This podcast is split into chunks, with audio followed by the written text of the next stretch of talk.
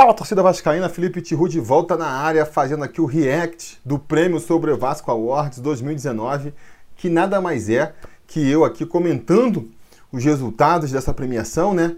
E abrindo os meus votos, falando em quem eu votei aí em cada categoria. Aliás, já fica aqui o aviso, né?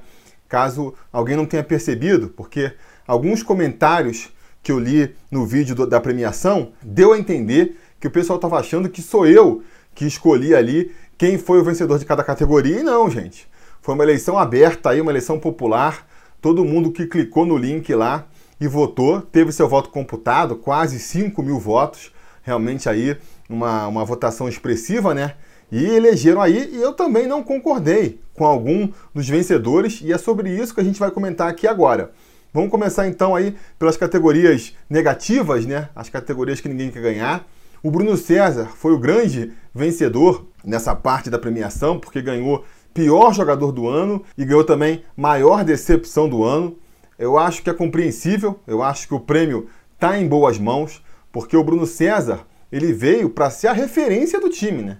Ele veio para ser o craque do time, o camisa 10. Ele ganhou a camisa 10, era para ser essa referência, era para ser esse jogador diferenciado do time e não conseguiu sequer ser titular da equipe. Então, realmente, aí a, a decepção está mais do que justificada, né? Quem realmente esperava que ele pudesse é, atingir esse papel e, por tabela ali, o prêmio também de pior jogador do ano. Eu, no entanto, não votaria nele em nenhuma dessas duas categorias. Vou tentar explicar aqui por quê. A categoria de pior jogador é uma categoria ali que é meio complicada da gente escolher, né? É difícil, tem que ver que critérios você vai considerar na hora de fazer seu voto, porque não sei se basta pegar o pior jogador, pior jogador do elenco do Vasco. De repente vai ser um jogador que, que nem jogou. Se a gente for usar ali o critério de qual jogador que eu ia escolher por último numa pelada, se estivesse escolhendo ali os times de pelada, não sei, talvez seria um Cleiton, um Marquinho, um Sidão, né, que ficou em terceiro lugar até na disputa aí. Mas eu assim acho que, que não é só a qualidade técnica do jogador, que deve ser levado em consideração. Porque senão você vai acabar elegendo de repente um jogador que, que eu já falei antes, né? Nem jogou muito, ninguém nem criava muita expectativa em cima. E aí, sei lá, perde um pouco da representatividade, né? Acho que tem que ser levado em consideração também a expectativa que se colocava em cima do jogador, né? O retorno que você esperava do jogador é, o investimento que você fez no jogador. Acho que tudo isso tem que ser levado em conta na hora de definir quem foi o pior. Levando tudo isso em conta, repito, o Bruno César é um forte candidato, poderia ter ganho meu voto também. Acho que está em boas mãos o título, repito mais uma vez. Apesar disso, eu votei no Valdívia. Eu acho que o Valdívia conseguiu ser um jogador mais imprestável do que o Bruno César esse ano. É um jogador que chegou com muita expectativa também, né? um jogador de nome, um jogador que já viveu grandes momentos no futebol, em que então parte da torcida esperava que pudesse voltar, pudesse reencontrar seu futebol aqui no Vasco. Eu, sinceramente, não tinha essa expectativa, mas eu sei que grande parte da torcida achava isso. E o Valdívia, esse sim, em nenhum momento da competição deu o menor vislumbre de que poderia atingir essa expectativa. Porque o Bruno César, ele, mal ou bem, ainda em alguns momentos foi importante para a equipe. Chegou ali a ter alguns momentos de boa atuação, né? O auge dele na temporada vai ser aquela partida contra o Fluminense, quando ele vai entrar, vai conseguir ali uma expulsão, vai conseguir dar uma assistência e vai fazer o gol da virada. E só ali, né, ele já deu três pontos que foram fundamentais para o Vasco. Então foi muito importante. Ele fez mais partidas que o Valdívia, é verdade, fez 30 jogos com a camisa do Vasco, deu três assistências, fez quatro gols. Quer dizer, ainda fez uma graça ali, né? O Valdívia, gente, o Valdívia não fez nada com a camisa do Vasco. Muito pelo contrário, chegou a entregar uns gols ali, né? Participou em alguns lances de gol do adversário e lá na frente repito, não deu nenhum vislumbre de que poderia ajudar o Vasco ali com gols, assistências, né? Ajudando a gente no ataque, que foi o motivo pelo qual ele foi contratado. Fez 12 partidas na temporada, não fez nenhum gol. E segundo meu scout aqui, ainda fez uma assistência que eu sinceramente nem me lembro qual foi. Acho que foi cobrando algum escanteio, se a memória não me trai. Mas enfim, muito abaixo, né? É um jogador que, repito, em nenhum momento pareceu que poderia ser útil para o time. O Bruno César, não sei se também porque jogou ali muito tempo estadual, que sempre ajuda a melhorar a imagem do jogador, né? Teve essa partida contra o Fluminense. Não sei, eu sei que em alguns momentos da partida ainda me pareceu que o Bruno César poderia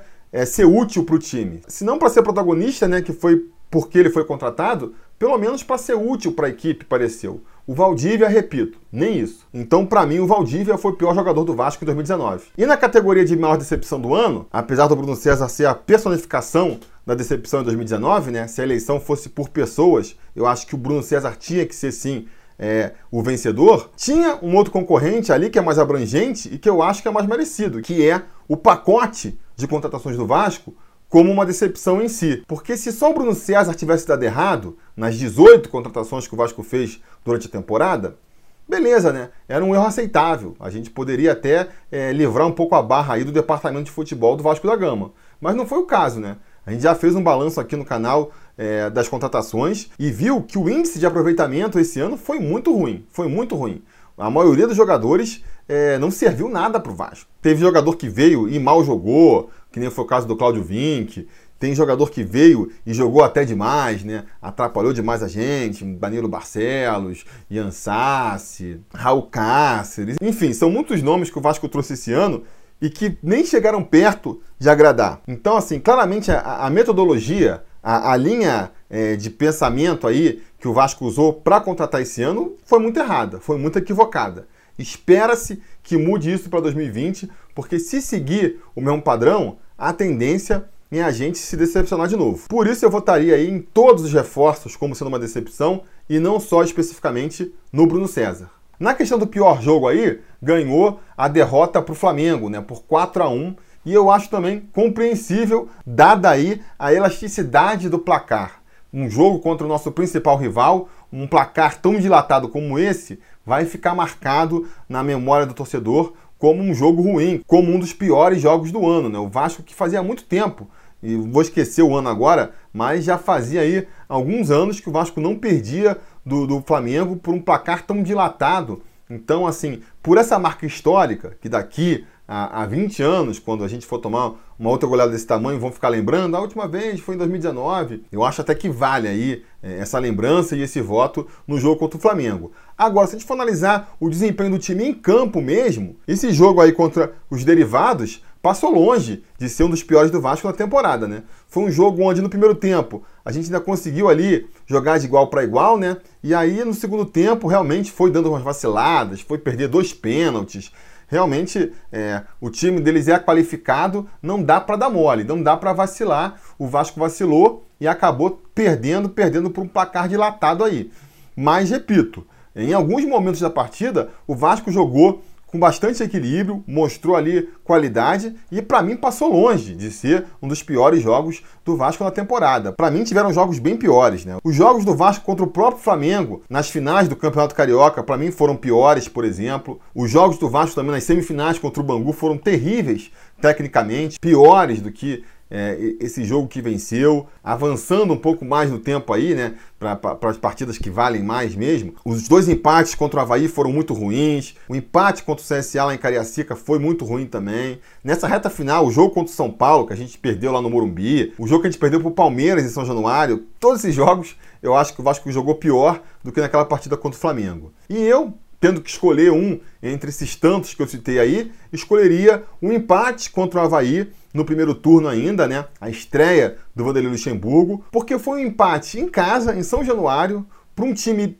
terrível, um time que viria ali a se sagrar o pior time do campeonato com folga. O Havaí foi rebaixado com 20 pontos. A Chapecoense, que chegou ali em penúltimo lugar, foi rebaixada com 32 pontos, quer dizer, 12 pontos a mais do que o Havaí. Então, uma equipe que é tecnicamente sofrível e que o Vasco conseguiu a proeza aí de, em duas partidas, não conseguir vencer nenhuma das duas, o que jogando em casa, diante da sua torcida, aqui bancada lotada, torna o feito ainda pior, né? O Luxemburgo estava chegando no time, repito, aproveitou para escalar todos os veteranos juntos, né? todos os jogadores lentos juntos, botou Bruno César, Valdívia, o Max Lopes ainda estava no time, botou todo mundo junto para jogar. Obviamente não deu certo e para mim, na minha concepção, foi o pior jogo do Vasco na temporada. Bom, aí com isso se encerra aí o trecho dos piores do ano, né? Nesse momento da premiação, a gente vai falar aí do Gato Mestre e aí aproveito para repetir aí o convite do, que eu fiz no prêmio, né? Para a galera que quiser apoiar o canal aqui, para a gente continuar com o nosso trabalho, quiser virar membro do canal, você também ganha aí o benefício de poder participar do Gato Mestre na próxima temporada. Na próxima temporada que vão haver algumas modificações, porque eu fiz o regulamento esse ano lá, lancei pro pessoal e logo ali nas primeiras rodadas eu percebi que tinha uma, uma falha no sistema, vamos dizer assim, uma brecha que quem explorasse poderia se beneficiar. Não sei se os conselheiros que participaram aí não perceberam isso ou se percebendo preferiram não usar, que é o que? Eu, para garantir que tivesse o máximo de gatos mestres a cada rodada, fiz um esquema, fiz um regulamento onde se arredondava o palpite para premiar alguém. O que, que eu estou querendo dizer com isso? Se ninguém acertasse o placar exato, ah, foi Vasco 1 a 0. Se ninguém acertasse o Vasco 1 a 0, quem tivesse chutado Vasco 2 a 1, que é a mesma diferença de gols, é, ganhava o prêmio, entendeu? Ah, Vasco 3 a 0, ninguém acertou, mas um botou Vasco 4 a 1, ou então um botou Vasco 2 a 0 aí ganhava o prêmio. Tinha ali uma aproximação para aumentar as possibilidades de a cada rodada ter um gato mestre diferente. E aí qual foi a distorção que isso criou? Como o torcedor é naturalmente otimista, naturalmente é, acredita bastante no seu time, o número de apostas nas vitórias era sempre muito maior do que nos empates e nas derrotas. Então quem apostasse numa derrota, muitas vezes ia conseguir ganhar ali o, o, prêmio de gato mestre, independente do resultado, porque muitas vezes era o único a apostar. Muitas vezes não teve gato mestre, porque o Vasco perdeu uma partida, o Vasco empatou uma partida e ninguém tinha apostado naquele resultado. O Marcos Vinícius, Marcão aí, que foi o nosso conselheiro gato mestre da temporada, não sei se percebendo isso ou não, afinal de contas, ele faz parte de um grupo que se auto-intitula ali os pessimistas das cabines ele acabou ganhando apostando contra o Vasco, né? Ele acabou ganhando quando ele passou a ser mais pragmático e apostar contra o Vasco. Contra o São Paulo, por exemplo, lá no Morumbi, onde todo mundo apostou uma vitória do Vasco, no máximo um empate, ele foi o único a apostar numa derrota e por isso ganhou ali aquela rodada. E também na rodada final, quando todo mundo estava apostando no Vasco goleando a Chapecoense, e o Marcão foi o único ali a imaginar que poderia rolar um empate. Então dá para dizer que foi ali, ó, nos acréscimos do segundo tempo, no apagar das luzes, que o Marcão botou a mão nesse caneco aí, porque foi graças ao empate contra a Chapecoense que ele ganhou o título. Eu tô abrindo aqui essa falha no sistema porque já falei, né? Para esse ano agora, para essa temporada 2020, eu vou fazer umas modificações para evitar esse tipo de distorção aí. De qualquer maneira, o prêmio está em boas mãos, então parabéns para o Marcão aí, o Marcos Vinícius Barbosa, pelo título que ninguém mais lhe tira de primeiro conselheiro gato mestre do Sobre. Em seguida, a gente foi com uma outra categoria nova, é, estreante aí esse ano, que foi a categoria de melhor canal aí do YouTube do Vasco, né? Uma categoria que também gerou muita discussão nos comentários. Todas as categorias teve gente concordando e discordando. Mas nessa categoria, especificamente aí dos canais de YouTube, foi onde mais gerou discussão. Muita gente achando que outros deveriam ter ganho, muita gente achando que canais que nem entraram entre os cinco primeiros deveriam ter entrado. E, gente, é assim mesmo, né? A votação estava lá, estava aberta, o pessoal votou, ganhou o Dieguinho do Futebolaço, que eu também acho que foi super merecido. É um cara que, pô, já falei no vídeo da premiação, né? Corre muito atrás, é muito esforçado e merece realmente aí o, o crescimento que o canal dele está tendo. Mas poderia ter sido outros também. Ano que vem vai ser outros, né? Porque essa categoria eu estou planejando justamente para poder premiar o máximo de canais. Quem vence uma vez virá ao concurso. Então, na próxima temporada você não vai poder votar nem no Sobre Vasco, nem no futebolaço aí. Então abre espaço para que outros canais apareçam. A ideia é justamente aí celebrar essa diversidade de canais sobre o Vasco que está surgindo e que mostra a grandeza aí da torcida vascaína. Então tá muito bem entregue o troféu nas mãos do Dieguinho aí, como estaria na mão de outros canais vascaínos também e que vão ter a oportunidade de ganhar no futuro aí, se Deus quiser. Se Deus quiser, vai ter muito prêmio sobre Vasco Awards aí para poder premiar todo mundo. Mas para não ficar em cima do muro aqui e falar quem eu votaria, em quem eu votei nessa categoria, eu votei no canal do Garone, no canal do blog do Garone, né? O André Schmidt aí, que é um repórter que escreve por Lance, escreve por torcedores.com e tem o seu canal no YouTube também. É um canal pequeno em número de inscritos, né? Acho que está com 17 mil inscritos agora. Não se compara aí com o Mário Coelho, com o Dieguinho, com Atenção Vascaínos. Mas por que eu votei nele? Porque eu acho que ele é um canal que realmente traz um diferencial aí. O Garone, ele pesquisa bastante, né? Faz ali um trabalho de levantamento de dados é, bem interessante que eu não vejo mais ninguém fazendo. Então acho que é realmente um trabalho diferenciado. Porque comentários sobre o Vasco, que nem a gente faz aqui no Sobre Vasco, ou então trazer notícia, cada um traz de um jeito, cada um traz de um estilo, e vocês aí vão preferir um ou outro, mas vão ter sempre as alternativas, né? É legal que tenha essa alternativa, então cada um vai acabar seguindo aquele canal com quem se identifica mais. Mas o canal do Garone, ele traz ali um tipo de conteúdo que se um dia ele desistir do canal, a gente não vai conseguir encontrar mais em nenhum lugar. Então, por, por essa exclusividade dele, né? Por ele trazer aí esses dados que ninguém mais consegue trazer, fazer essa apuração e esse levantamento que a gente não vê em nenhum outro canal, eu votei no blog do Garone ali, no canal do Garone, agora não me lembro como é que chama exatamente, acho que é blog do Garone, apesar de ser um canal do YouTube, eu votei nele como o melhor canal sobre o Vasco no YouTube. A categoria seguinte era a maior surpresa do ano e aí não tem muito o que discutir, né? Eu fui junto aí com 80% do pessoal que votou e votei na campanha de associação do Vasco. Eu acho que é realmente uma coisa surpreendente. Isso que aconteceu com o Vasco aí em 2019,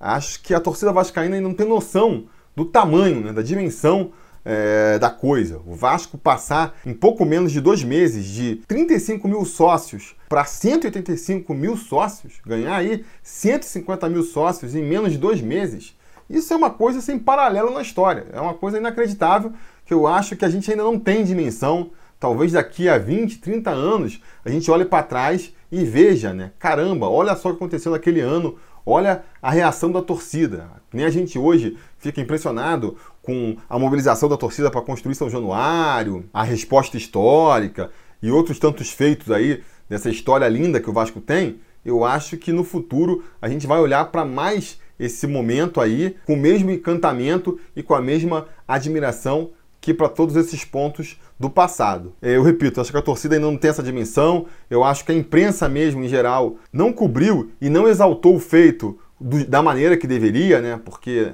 não tem ali aquela, aquela simpatia, aquele cuidado, aquela atenção com o Vasco que tem com outros clubes aí. Se fosse isso em outro clube, pô, imagina aí a proporção que não ia ganhar. Como foi no Vasco, passou meio batido, passou meio fora do radar, mas enfim, eu acho que com o tempo passando ali, vão perceber a dimensão do negócio. Então tá mais do que bem premiado aí a Associação em Massa do Vasco como a grande surpresa de 2019. Não foi uma das grandes surpresas do Vasco, não, foi uma das grandes surpresas do futebol brasileiro, do futebol mundial. Então tá mais do que merecido esse prêmio aí. Na categoria melhor jogador da base, a gente conseguiu ver uma unanimidade ainda maior do que na maior surpresa do ano, né? Thales Magno ganhou aí com 88% dos votos.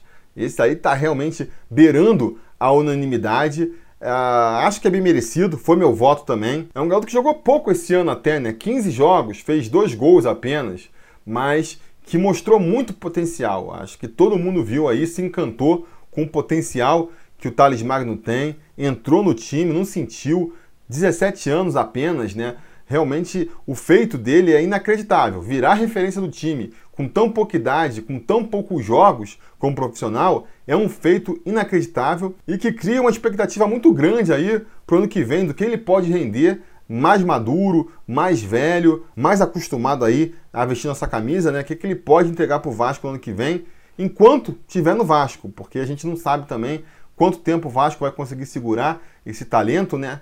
O meu palpite, infelizmente, é que assim que ele completar 18 anos, no dia seguinte ele já vai estar arrumando as malas para partir aí para a Europa, porque o Vasco precisa de dinheiro e os clubes mais ricos aí do mundo com certeza não estão passando desapercebidos pelo talento que surgiu esse ano em São Januário. Na esteira aí dessa premiação, o Thales Magno vai ganhar também a melhor estreia do ano, né? Não com a mesma proporção que, que vai ganhar ali de estreia da base, metade, na verdade, da porcentagem, que ganhou com 88% melhor que a da base.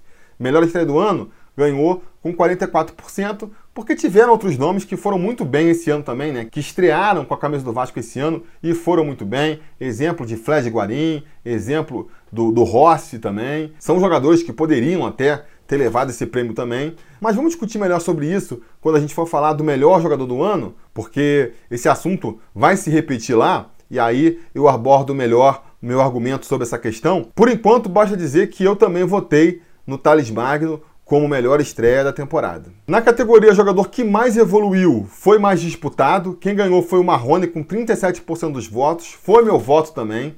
Acho que tinha muito candidato esse ano. Teve muitos jogadores que melhoraram do ano passado para esse. Talvez esteja aí a explicação pelo ano relativamente tranquilo que o Vasco teve, porque a gente já viu, né? No outro vídeo que eu fiz, e como eu comentei aqui no início desse review, a gente já viu que os reforços do Vasco para esse ano deram quase todos na água, né? A renovação do Vasco aí foi um fracasso. Então, por que, que a gente teve um ano de 2019 melhor do que um ano de 2018? Na minha opinião, muito porque os jogadores que já estavam no elenco melhoraram seu futebol, cresceram do ano passado para esse e conseguiram com isso elevar o nível do time.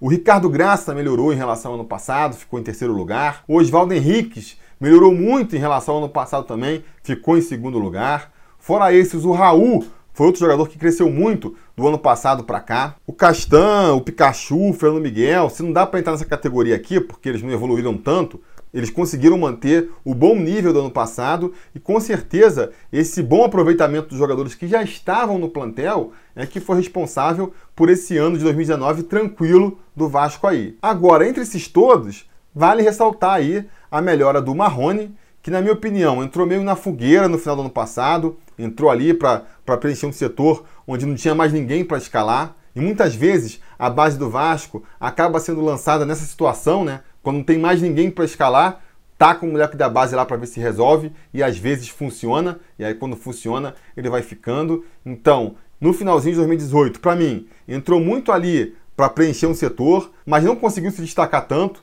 Como não tinha outro para colocar no lugar, acabou ficando ele mesmo. Acabou ficando também no comecinho de 2019 e quando ele voltou em 2019 já mostrou uma evolução, já mostrou mais tranquilidade, já começou a fazer uns gols lá no Campeonato Carioca, né? Mas ainda assim, mostrando uma certa inexperiência, passou por uma fase ruim aí no meio do ano.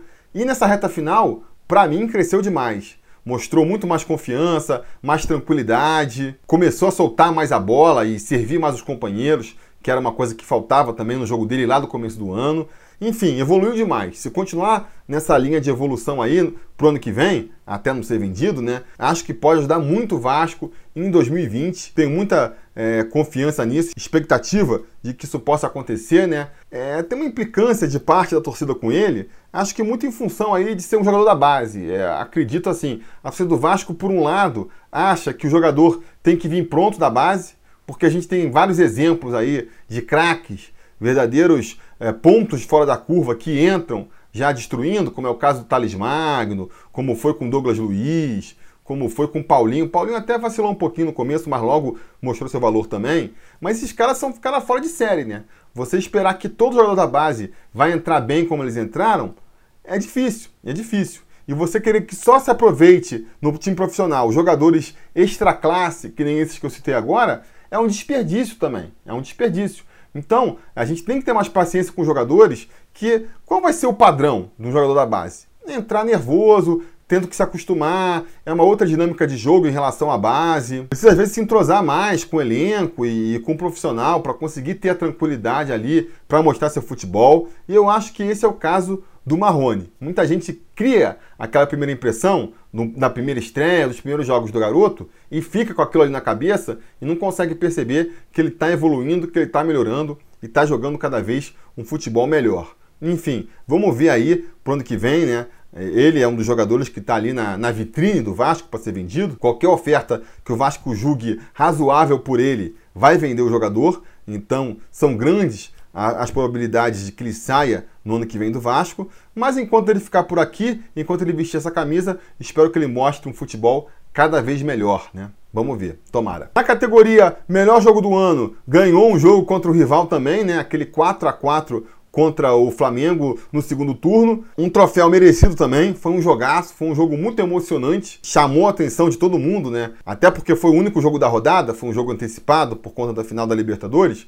Foi um jogo que o Brasil inteiro estava vendo e que no dia seguinte estava todo mundo comentando. Um jogo de reviravoltas, o Flamengo abre no primeiro minuto, parece que vai fazer uma goleada, aí o Vasco vai e vira, aí o Flamengo vai e vira de volta, e aí no último minuto também o Vasco vai e empata. Foi realmente um jogo muito emocionante, onde o Vasco mostrou ali é, um poder de superação muito grande, porque o Flamengo vinha atropelando todo mundo, achou que contra o Vasco fosse galinha morta também, e o Vasco mostrou que não, que tem que respeitar esse clube aqui, tem que respeitar essa camisa, e, e quase foi surpreendido ali, né? Se não fosse umas vaciladas do Vasco ali na defesa. Eu tenho muita convicção de que a gente poderia sair com a vitória. Fiquei até um pouco frustrado com o empate, admito, porque, óbvio, um empate no último minuto a gente fica alegre, eufórico, acaba servindo ali meio como uma compensação. Mas eu fiquei meio frustrado também, porque eu achava muito, muito mesmo que o Vasco poderia ter ganho aquela partida. Apesar disso, eu não votei nesse jogo como o melhor do ano. Eu acho que a partida do Vasco contra o São Paulo no primeiro turno, aquela vitória por 2 a 0, foi um jogo onde o Vasco se apresentou melhor. Ali sim ele dominou completamente o adversário. O São Paulo que vinha ali numa boa fase, vinha de não sei quantos jogos sem perder, estava estreando é, Daniel Alves, Juan Fran, parecia um adversário difícil de ser batido. E o Vasco chegou, não tomou conhecimento, dominou completamente a partida, fez um jogo muito bom. E ali, se teve um momento nessa temporada em que eu me iludi de que o Vasco poderia realmente jogar um futebol mais qualificado e almejar coisas maiores, foi naquela partida ali contra o São Paulo. Infelizmente, a, a qualidade do futebol apresentado naquela tarde não se confirmou nos jogos seguintes. O Vasco acabou caindo novamente um pouco de qualidade. Mas para mim, a partida que o Vasco apresentou naquela tarde ali foi sem dúvidas a melhor partida do Vasco no ano. Sem dúvidas não, né? Eu acho que realmente a dúvida fica entre esse jogo contra o Flamengo e esse jogo contra o São Paulo. Foram as duas melhores partidas do Vasco no ano, muito na frente das outras, mas na minha opinião ainda fico com a partida contra o São Paulo como a melhor partida do Vasco em 2019. No quesito craque do ano, o Thales vai ganhar novamente, né, com 58% dos votos. O Rossi ficou em segundo e o Marrone ficou em terceiro. Eu votei no Thales também, porque para mim foi o jogador que mais encantou a gente esse ano. Foi o jogador que mostrou mais potencial para ser um cara diferenciado, um cara que pode mudar uma partida. Acho que tem outros jogadores que, que poderiam ser igualmente candidatos a essa vaga. O Guarim, para mim, só não entrou sério nessa disputa, porque chegou muito no final do ano, né? Chegou ali faltando três meses para acabar a temporada, atuou só em 12 partidas, sendo que em seis ele estava ainda se entrosando ali com a equipe, estava ainda que meio procurando o seu ritmo de jogo. Então sobraram seis jogos para ele jogar realmente ali em alto nível, mas nesses seis jogos ele mostrou todo o seu potencial também. Se tivesse um pouquinho mais de tempo, tivesse jogado um pouquinho mais de jogos, talvez entrasse mais sério nessa disputa. O Thales também não fez muitos jogos, né? Que eu já comentei aqui, foram só 15 jogos, mas ele já entrou destruindo, já entrou mostrando um diferencial, conseguiu virar referência da equipe ali, por isso ganhou meu voto. Mas jogadores como o Rossi e como o Marrone também merecem ser lembrados, porque foram jogadores que atuaram muito mais vezes. O Rossi, por exemplo, atuou 41 vezes com a camisa do Vasco, fez 6 assistências, 4 gols. O Marrone atuou 56 vezes, fez 3 assistências e 9 gols. Então, assim, são jogadores que podem não ter tido ali aquele pico de, de, atuação, uma atuação realmente memorável, aquele jogo em que levou o time nas costas, mas foram jogadores que conseguiram segurar as pontas e foram destaque do time mal bem o ano inteiro. Se a gente for analisar aqui de forma mais fria e pragmática, o Rossi e o Marrone são muito mais responsáveis por esse ano tranquilo do Vasco do que o Thales Magno em si.